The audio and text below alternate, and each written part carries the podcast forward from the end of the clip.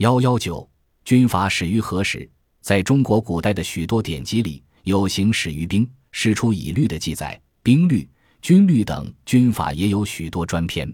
特别是到了唐代，出现了一套完整的，包括律、令、格，是俱全的军法，如魏晋律、善兴律、补王律、官位令、军防令、兵部事、兵部格等，详细的规定了军人的职守、赏罚。凡是违反了令、事中的有关规定，就要按律、格进行惩处。而最早的军法出于何时呢？还是一个谜。军法是治军的法规。它是统治阶级意志的表现，具有阶级性、强制性。在中国的原始社会，由于那时处在公有制和军事民主时期，战争的胜败直接关系到部落的每个成员的生死存亡。作战时常常都是男女老幼志愿参加，不需要用带有强迫性的军法来进行约束。随着私有制的产生、阶级的形成、氏族制度的瓦解和奴隶制国家的建立。战争开始成为争夺政权和巩固政权的斗争。原始社会时期，军事民主之下的群众武装开始蜕变为由奴隶主操纵的、专为压迫大多数人和掠夺财物的、夺取和维护奴隶主政权的军队。这时，战争的胜败直接关系到奴隶主贵族的切身利益，而对于军队的大多数成员——平民和奴隶也来说，则关系甚小。他们对待战争的态度没有贵族那样积极。为了鼓励参战，提高军队的士气，便出现了带有强制性的各种行为规则和明确的赏罚规定。对立功的军人，按圣旨或军律赏赐钱财、官爵、田地、奴仆；对违反纪律和军律的官兵，处以杀戮、鞭打、徒刑等处罚。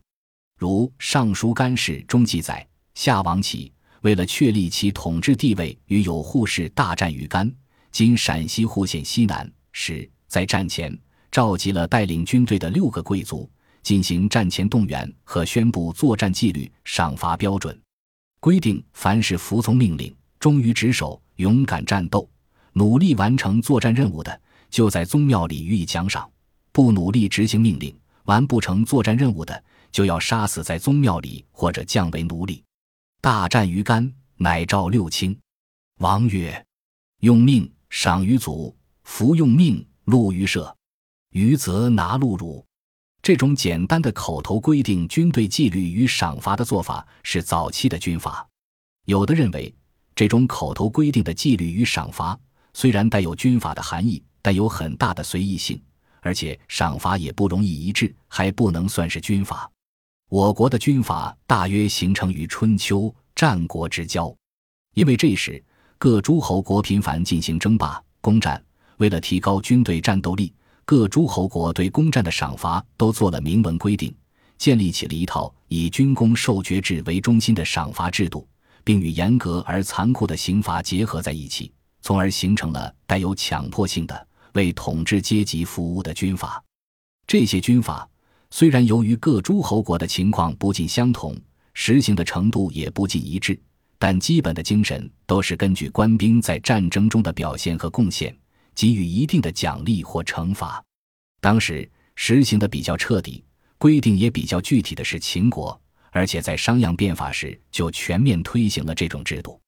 据出土的秦简军爵律和商子等文献可以看到赏罚的具体规定，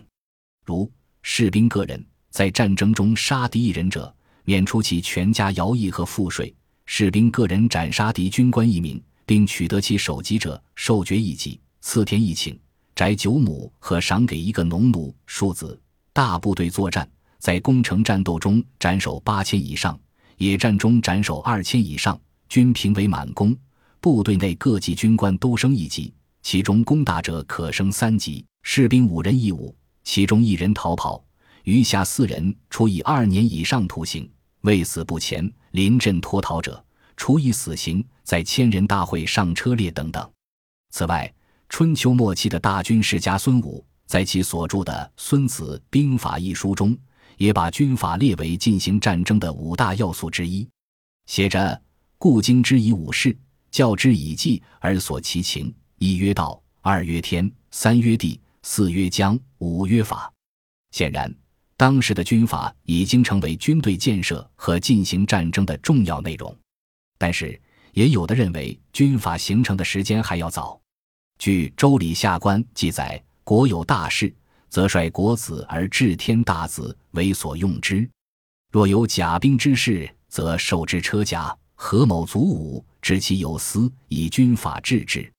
从这段文字看，显然早已存在军法。另据《司马法》记载说，虞舜时代的作战命令是劝告式的，希望民军体念君王的困难，自动应命为国效力；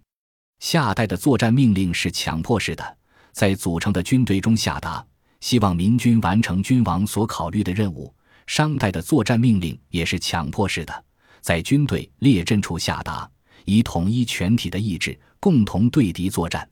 周代的作战命令也是强迫式的。在和敌人将要交锋时才下达，用以激励士气、鼓舞斗志。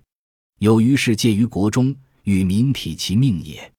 夏后氏事于军中，与民先成其律也；因事于军门之外，与民先义以待事也。周将交任而事之，以治民治也。我们从这些记载中可以看出，军法的形成正和其他事物一样，有一个形成和充实的过程。那么，到底形成于春秋战国之交，还是夏朝之初，还需要进一步探讨。